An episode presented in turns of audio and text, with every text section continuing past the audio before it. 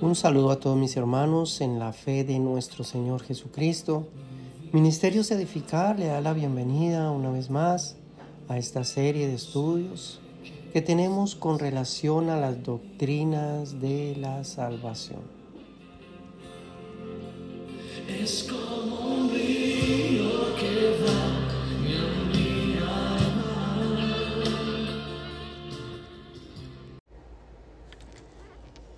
Bien, amados hermanos, continuamos con la segunda parte de esta doctrina de la justificación.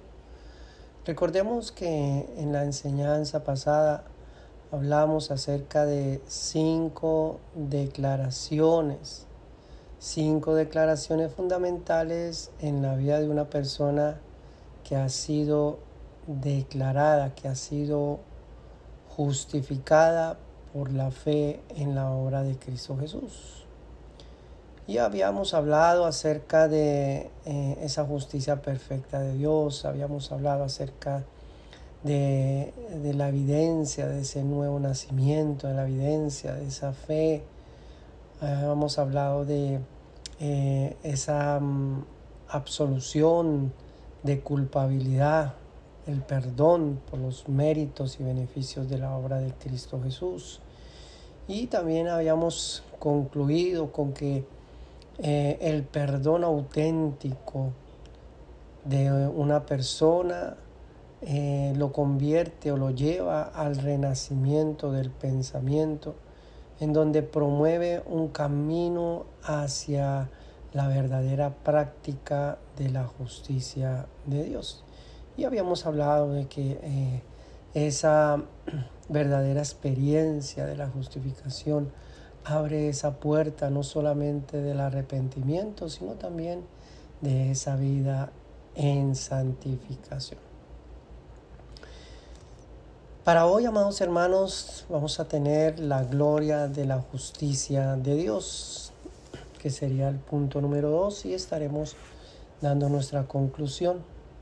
La gloria de la justicia de Dios. Número uno, la justicia es propia de la santidad y perfección de Dios. Esa, esa, justicia de Dios es propia de su naturaleza, de sus perfecciones. De Él emana la verdadera justicia y nada ni nadie, amados hermanos, puede quebrantar su justicia sin que ésta le otorgue lo que perfectamente merece. Es decir, no hay nada, no hay nadie que quebrante la justicia de Dios, que se oponga a la justicia de Dios, que desafíe la justicia de Dios sin que ésta le otorgue lo que perfectamente merece. Es decir, Toda acción demanda una reacción, amados hermanos. Todo lo que el hombre siembre, de eso mismo va a recoger. ¿Ve?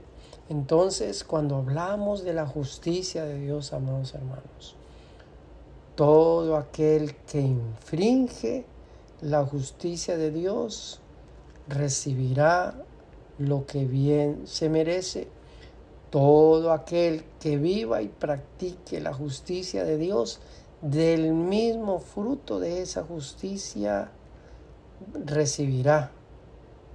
Así que miremos, por ejemplo, Ezequiel capítulo 18, verso 20. Dice la palabra del Señor, el alma que pecare, esa morirá. El Hijo no llevará el pecado del Padre, ni el Padre llevará el pecado del Hijo. La justicia del justo será sobre él, y la impiedad del impío será sobre él. No quiere decir, amados hermanos, que por cuanto yo, digámoslo así, pongamos un ejemplo, por cuanto yo desobedecí. Entonces Dios no me va a castigar a mí, sino que va a castigar a mis hijos. No, mi pecado, mi pecado posiblemente eh, trascienda en consecuencias hacia mi familia, hacia mis hijos. Pero la culpabilidad, la culpabilidad de esa acción, simplemente Dios la va a castigar en mí, sencillamente. Y la culpabilidad de mis hijos no me la va a cargar a mí, sino simplemente se la va a cargar a cada persona, por cuanto cada persona tiene la libertad de pensar, la libertad de sentir y la libertad de tomar sus propias decisiones.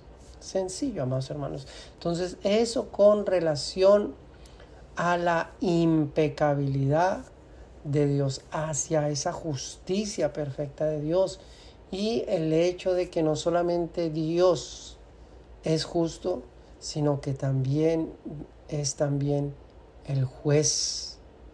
Él es el que determina, Él es el que establece lo que bien le otorga, lo que bien le corresponde o se merece una persona por lo que ha hecho, ya sea justamente o injustamente.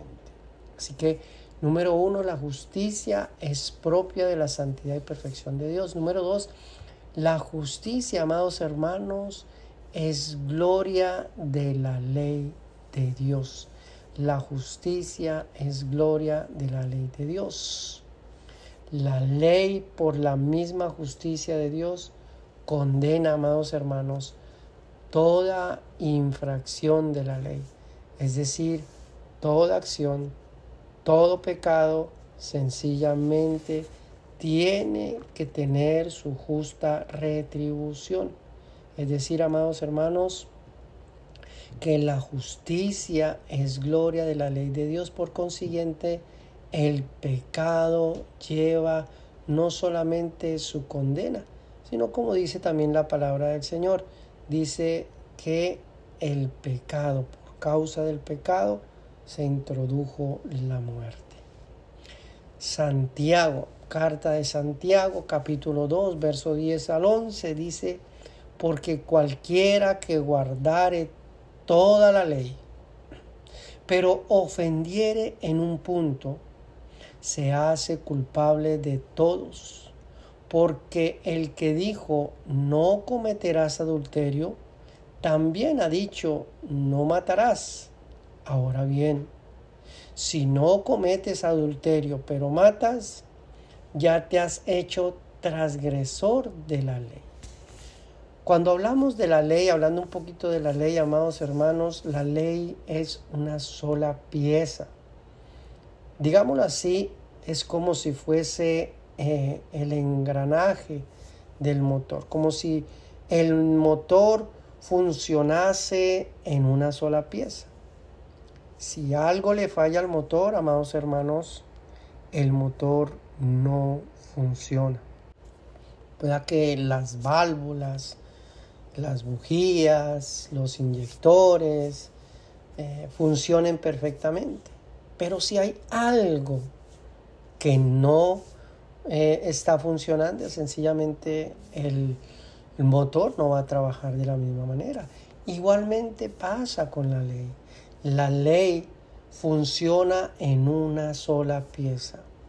Si vas a satisfacer o si nos entregamos a satisfacer la ley, esa ley tiene que ser em, em, obedecida en toda su plenitud, como dice la palabra.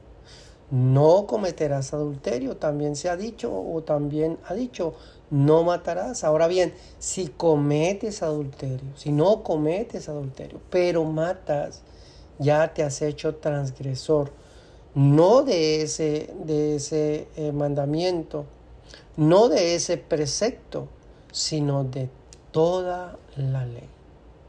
Leemos también en Ezequiel capítulo 18, verso 24, un verso que hablamos en la enseñanza pasada, Mas si el justo se apartare de su justicia y cometiere maldad e hiciere conforme a todas las abominaciones que el impío hizo, vivirá él. Ninguna, dice amados hermanos, ninguna de las justicias que hizo le serán tenidas en cuenta por su rebelión con que prevaricó y por el pecado que cometió, por ello morirá. La paga del pecado es la muerte, amados hermanos.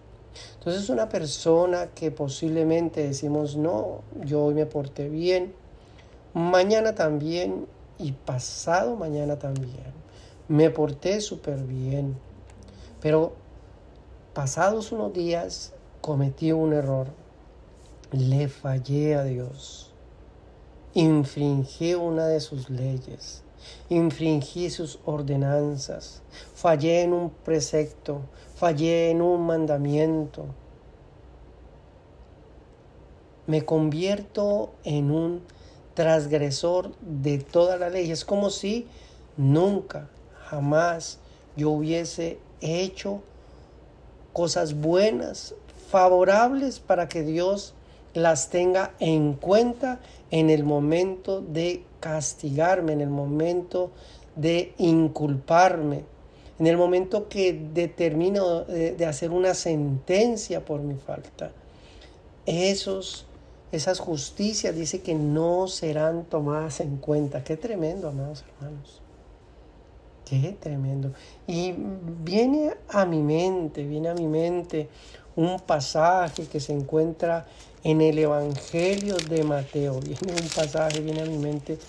Vamos a leerlo ahí en el capítulo 7 del Evangelio de Mateo.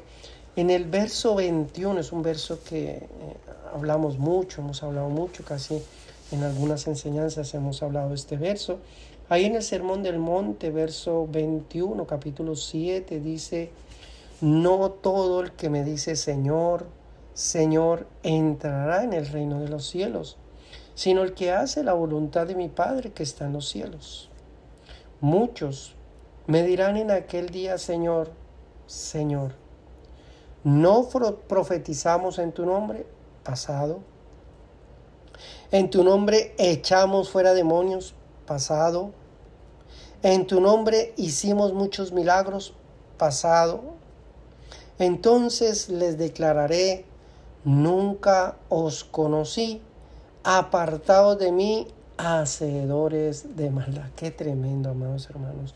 Nunca os conocí, apartados de mí, hacedores de maldad. Ellos apelaron a la justicia de Dios por las acciones hechas, realizadas, por las, justicias hechas, realizadas en el pasado.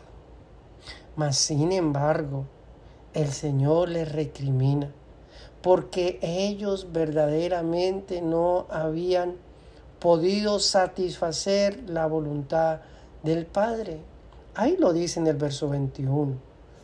No todo el que me dice Señor, Señor entrará en el reino de los cielos, sino el que hace la voluntad de mi Padre que está en los cielos. Nosotros, amados hermanos, no podemos satisfacer la justicia de Dios a cabalidad, la justicia de Dios a la perfección. La ley demanda ser cumplida, obedecida en su plenitud. Pero no podemos, amados hermanos, tenemos que ser conscientes de que así como hoy hacemos buenas cosas, recuerdan que yo les hablaba acerca de ese bombillito, ese bombillito que está titiliteando, que no se sabe si va a quedar prendido, se va a apagar, se va a fundir, qué pasó, está ahí titiliteando. Así somos nosotros, amados hermanos.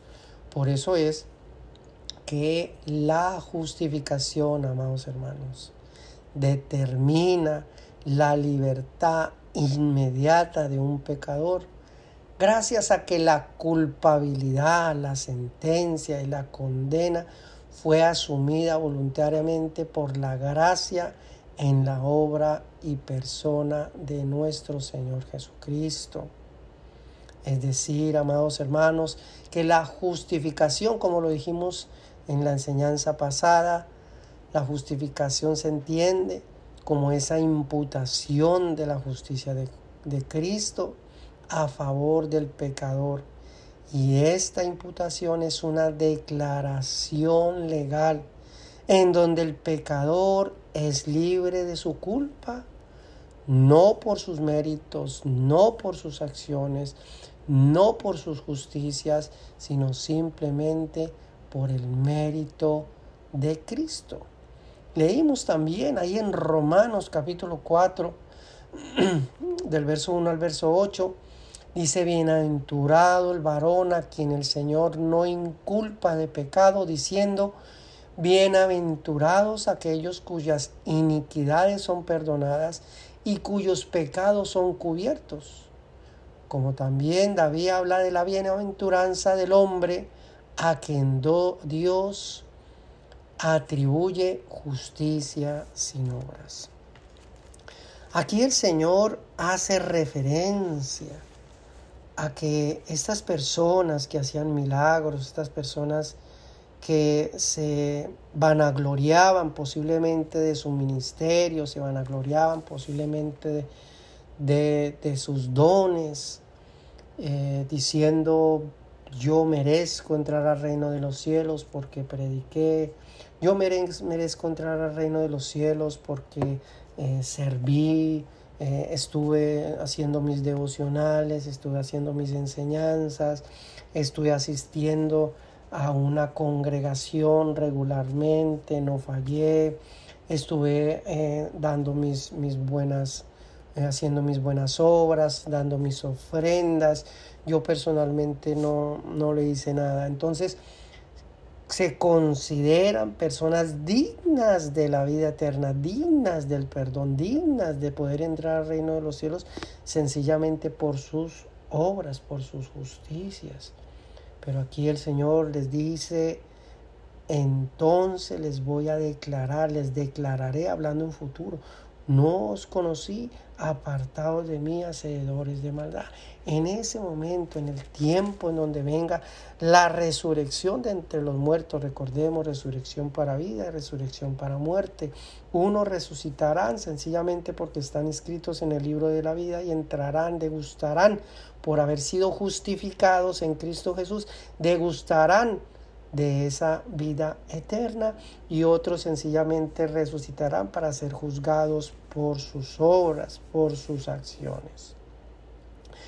Pero dice la palabra del Señor ahí en el pasaje que estamos leyendo en Ezequiel, dice la palabra del Señor, mas si el justo se apartare de su justicia y cometiere maldad, e hiciere conforme a todas las abominaciones que el impío hizo vivir a él.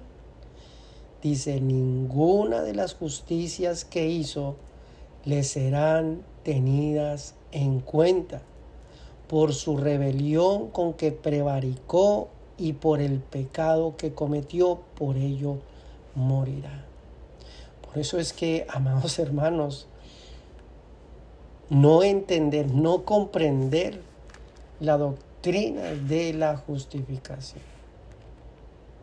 Hace que una persona comprometa, sujete, fundamente la gloria de la salvación en sus obras, en sus acciones, en sus justicias, y no en lo que verdaderamente Cristo nos ha merecido por su sacrificio y por su obediencia, por su justicia, porque el fin de la ley, el fin de la ley es Cristo Jesús.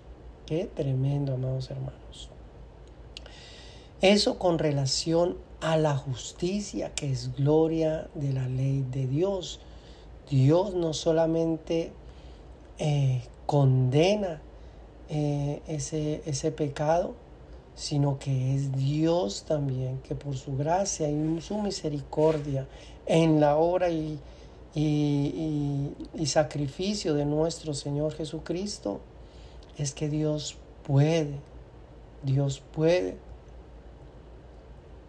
atribuirle justicia a una persona sin obras, como leímos ahí en Romanos capítulo 4. Punto número 3. La justicia es gloria de la obediencia perfecta. La justicia es gloria de la obediencia perfecta. Leemos en Romanos capítulo 3, verso 19 al 20, dice, pero sabemos que todo lo que la ley dice, lo dice a los que están bajo la ley, para que toda boca se cierre y todo el mundo, todo el mundo quede bajo el juicio de Dios.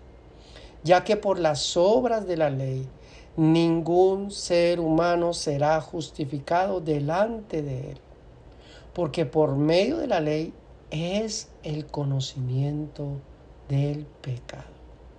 La justicia, amados hermanos, la justicia de Dios demanda su satisfacción por medio de la obediencia. Y sabemos, amados hermanos, que solo Cristo logró satisfacer la justicia de Dios, el sacrificio, la obediencia de nuestro Señor Jesucristo pudo satisfacer la justicia de Dios.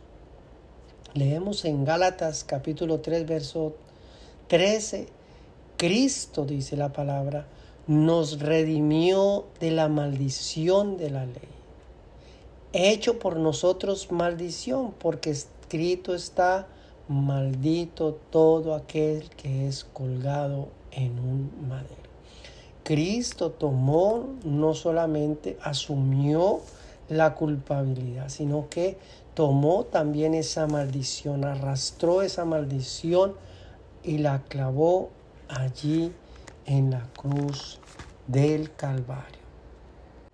Leemos también allí en la carta a los colosenses, un pasaje hermoso hablando acerca de la plenitud de vida en Cristo Jesús.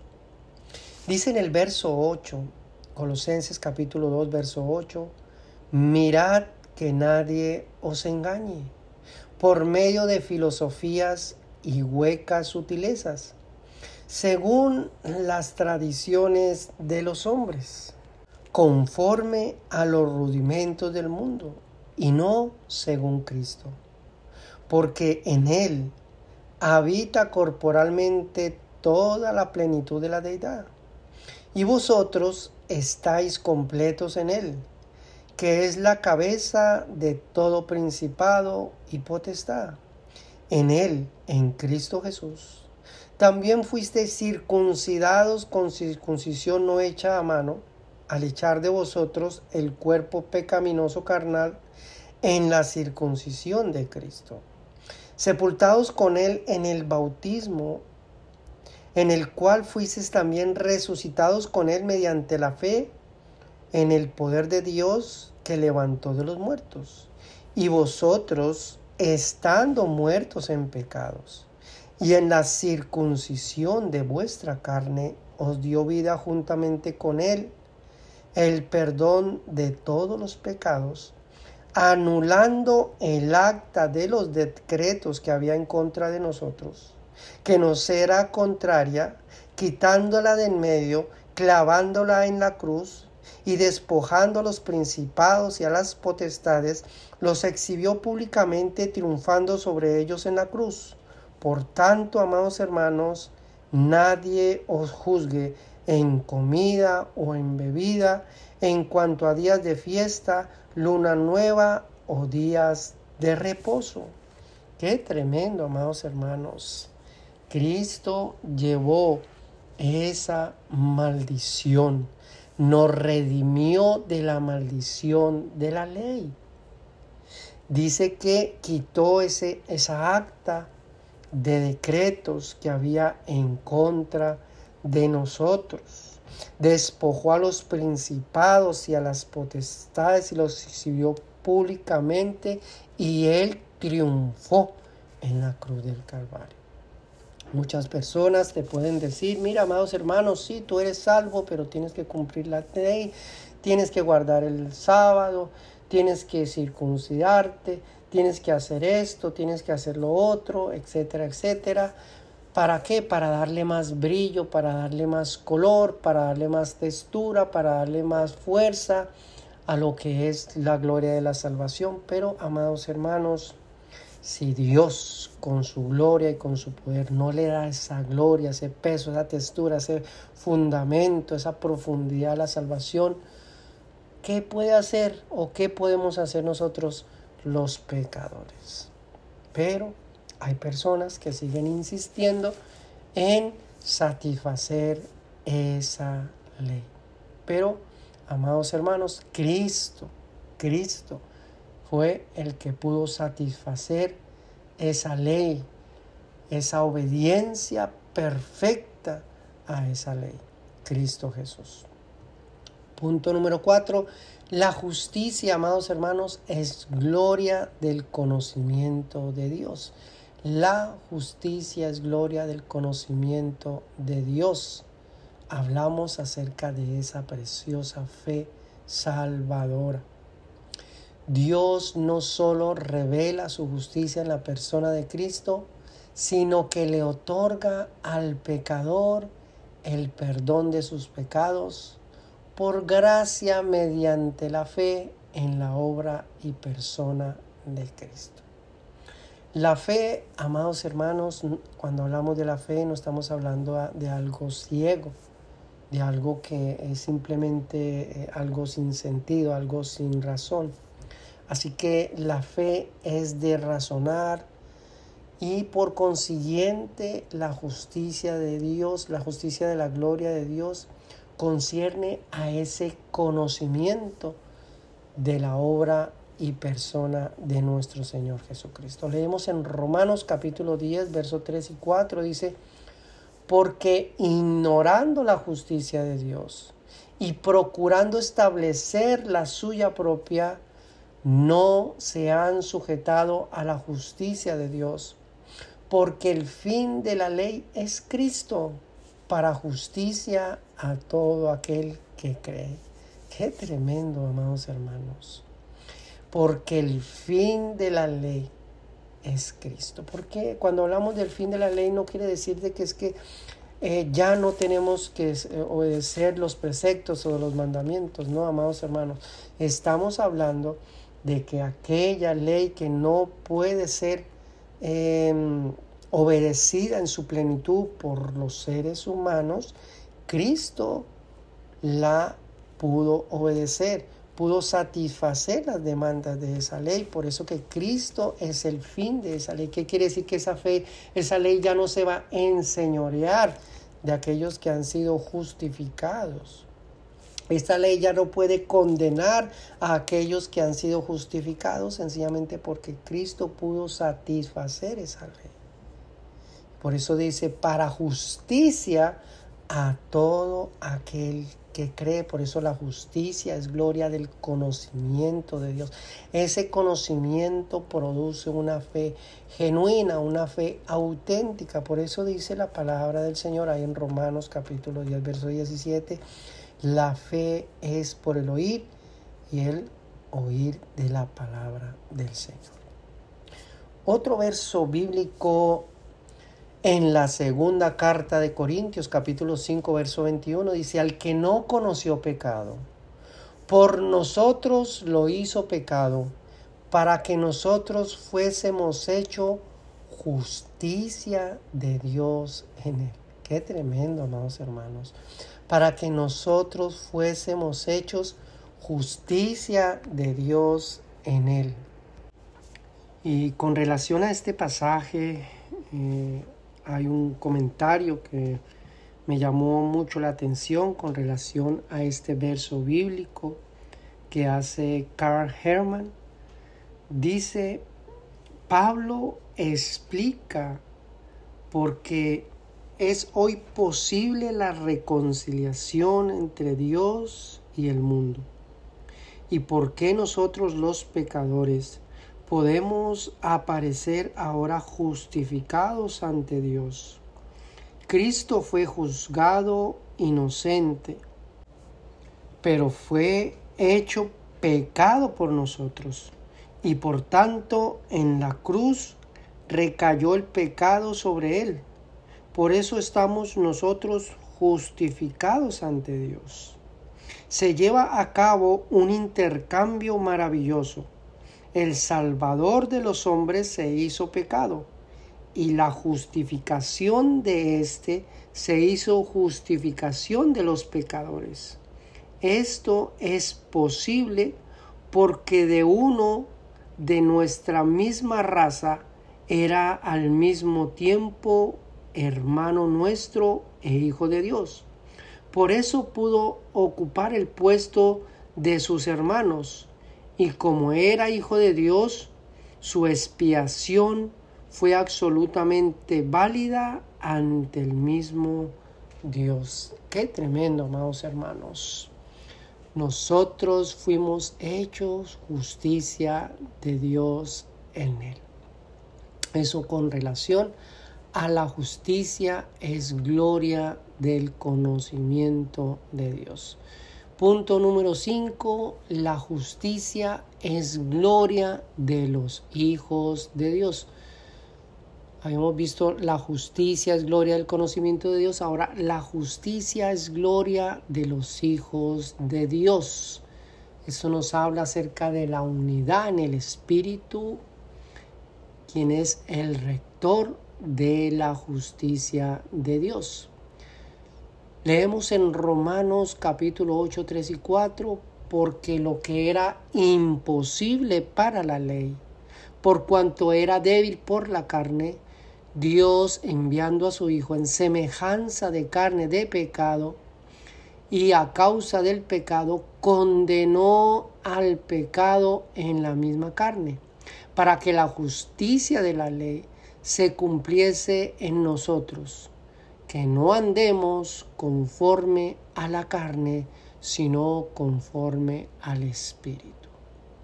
La justicia de Cristo es lo que viste a los verdaderos hijos de Dios, a fin de vivir la verdadera gloria de la vida en Cristo Jesús, según la voluntad de Dios y la comunión con el Espíritu Santo.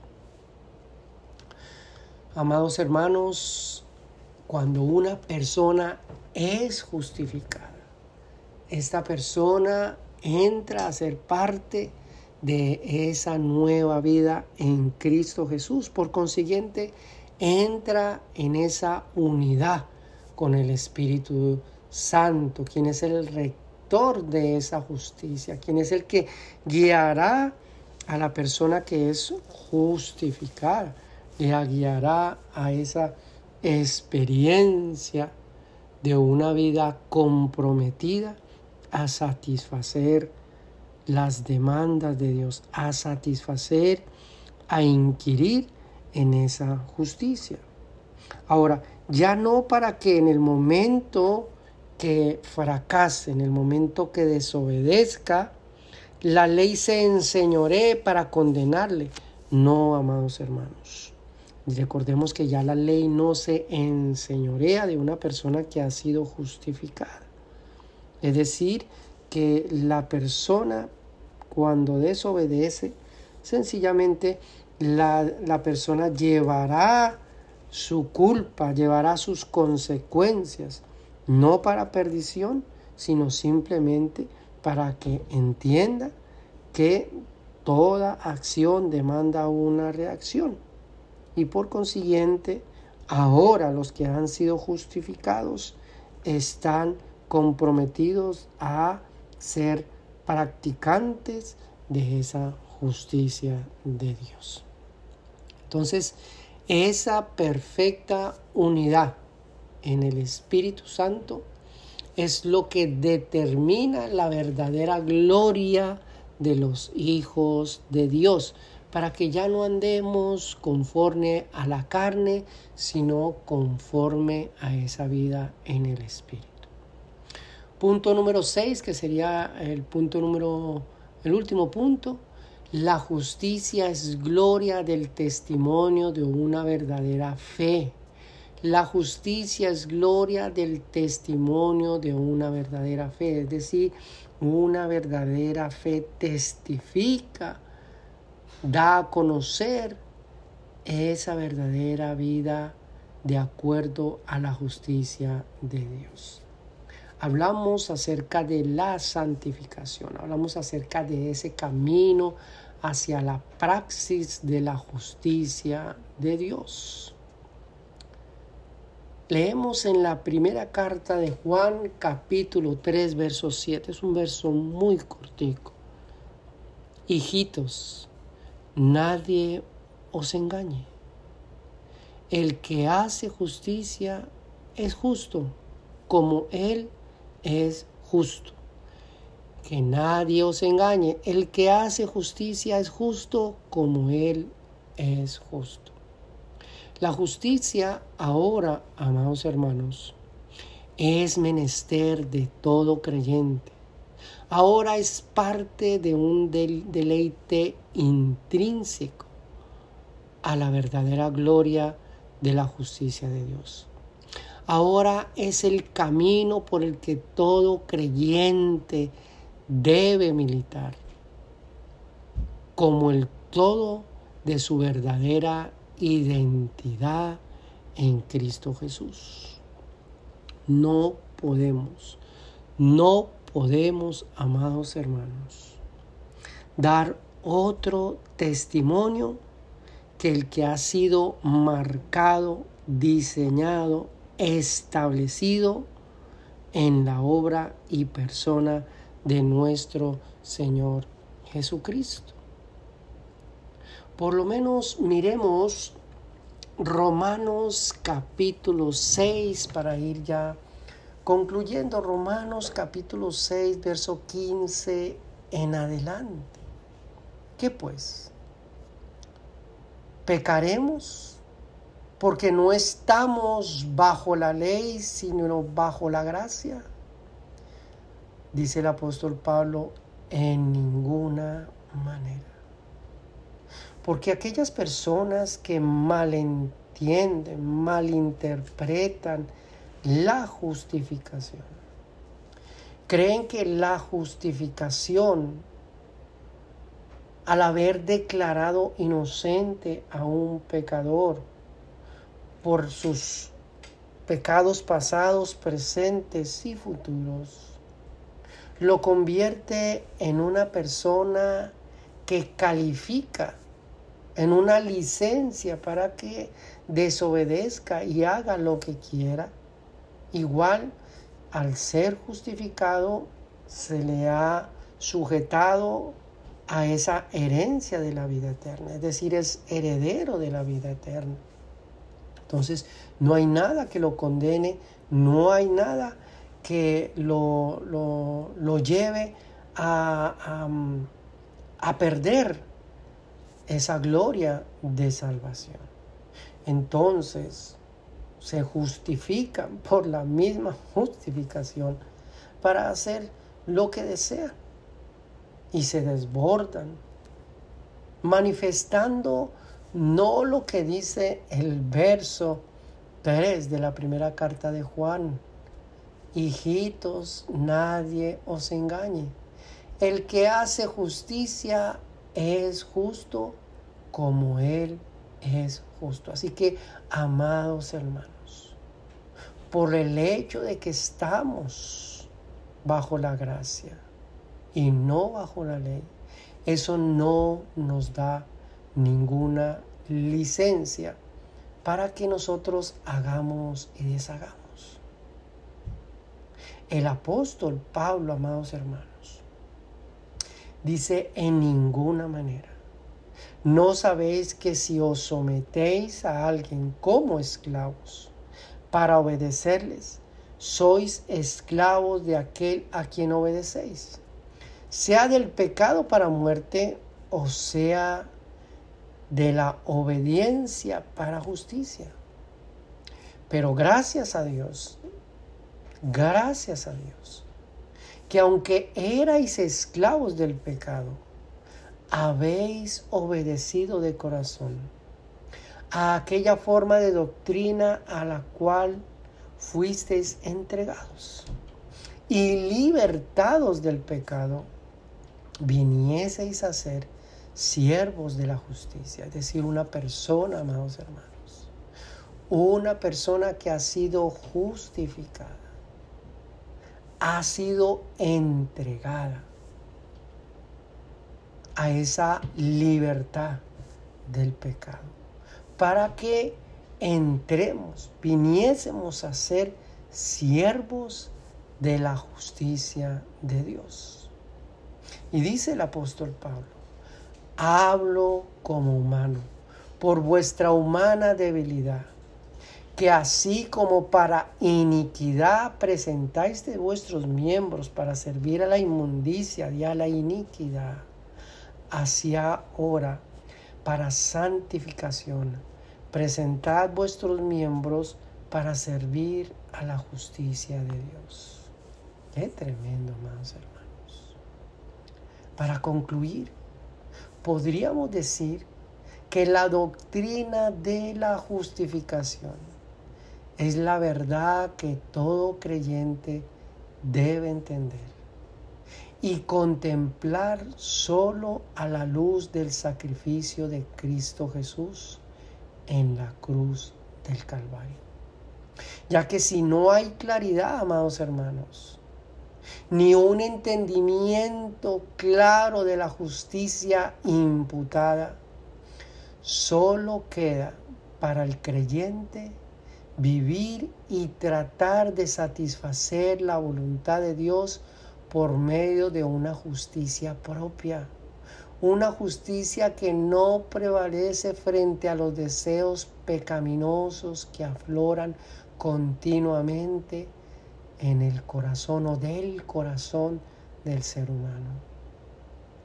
Pero ahora, amados hermanos, por la bendita justificación, que es por la obra de Cristo, Dios no inculpa del pecado al que se ha vestido de la gloria de Cristo y hecho participante de su mismo espíritu, a fin de servir al Dios de justicia, al Dios de misericordia, no con nuestras obras, sino por medio de una fe verdadera, un compromiso con el verdadero conocimiento de la gracia salvadora en gratitud.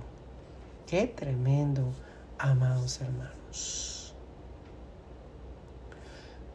Gracias a Dios que aunque éramos esclavos del pecado, por esa gloria de salvación hemos venido a obedecer de corazón a aquella doctrina de la justificación.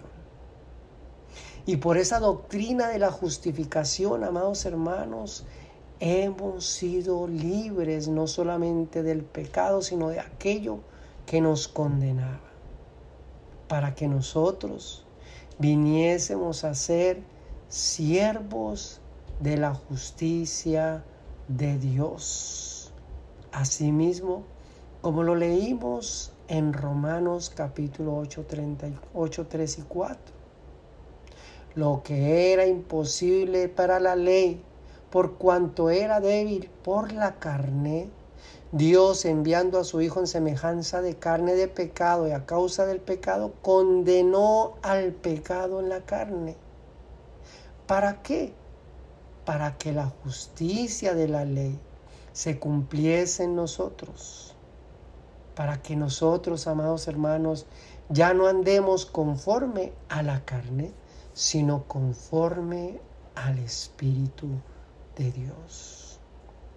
Qué tremendo, amados hermanos. Ahora que hemos sido justificados, hemos sido libres, hechos libres del pecado. Y esta justificación demanda que con un corazón sincero nosotros podamos entregarnos completamente a servir a la justicia de Dios. Como lo dijo el apóstol Juan también, que nadie os engañe, amados hermanos. El que hace justicia es justo como Él es justo. Qué tremendo, amados hermanos. Entonces, resumiendo ya. Número uno, la justicia es propia de la santidad y perfección de Dios. Impecabilidad, justicia, por cuanto Él es juez. Número dos, la justicia es gloria de la ley de Dios, dado que Él condena el pecado. Número tres, la justicia es gloria de la obediencia perfecta, hablando de ese sacrificio que pudo satisfacer la justicia de Dios. Número cuatro, la justicia es gloria del conocimiento de Dios. Habla de una fe salvadora, una fe auténtica y legítima. Número 5, la justicia es gloria de los hijos de Dios. Habla de una unidad en el Espíritu, una unidad con el rector de la justicia de Dios, el que nos guiará a toda verdad y el que insta a vivir no según la carne, sino conforme al Espíritu. Número 6, la justicia es gloria del testimonio de una verdadera vida en Cristo Jesús. La gloria del testimonio de una verdadera fe que nos lleva a nosotros a esa vida en santificación, ese camino hacia la praxis de la justicia de Dios. Bien, amados hermanos, dejamos hasta aquí, terminamos esta eh, hermosa doctrina de la justificación. Esperamos haya sido de bendición y de edificación para su vida. Y si considera que eh, este estudio ha sido de bendición para su vida, puede compartirlo con otras personas. Que Dios los bendiga.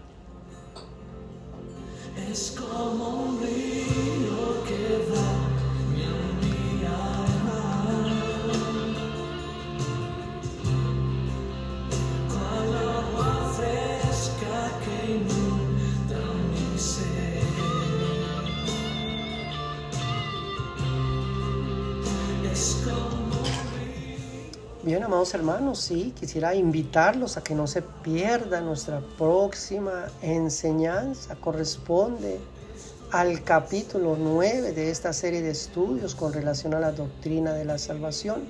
Y le invitamos a que podamos estudiar la doctrina de la santidad de Dios, la doctrina de la santidad de Dios.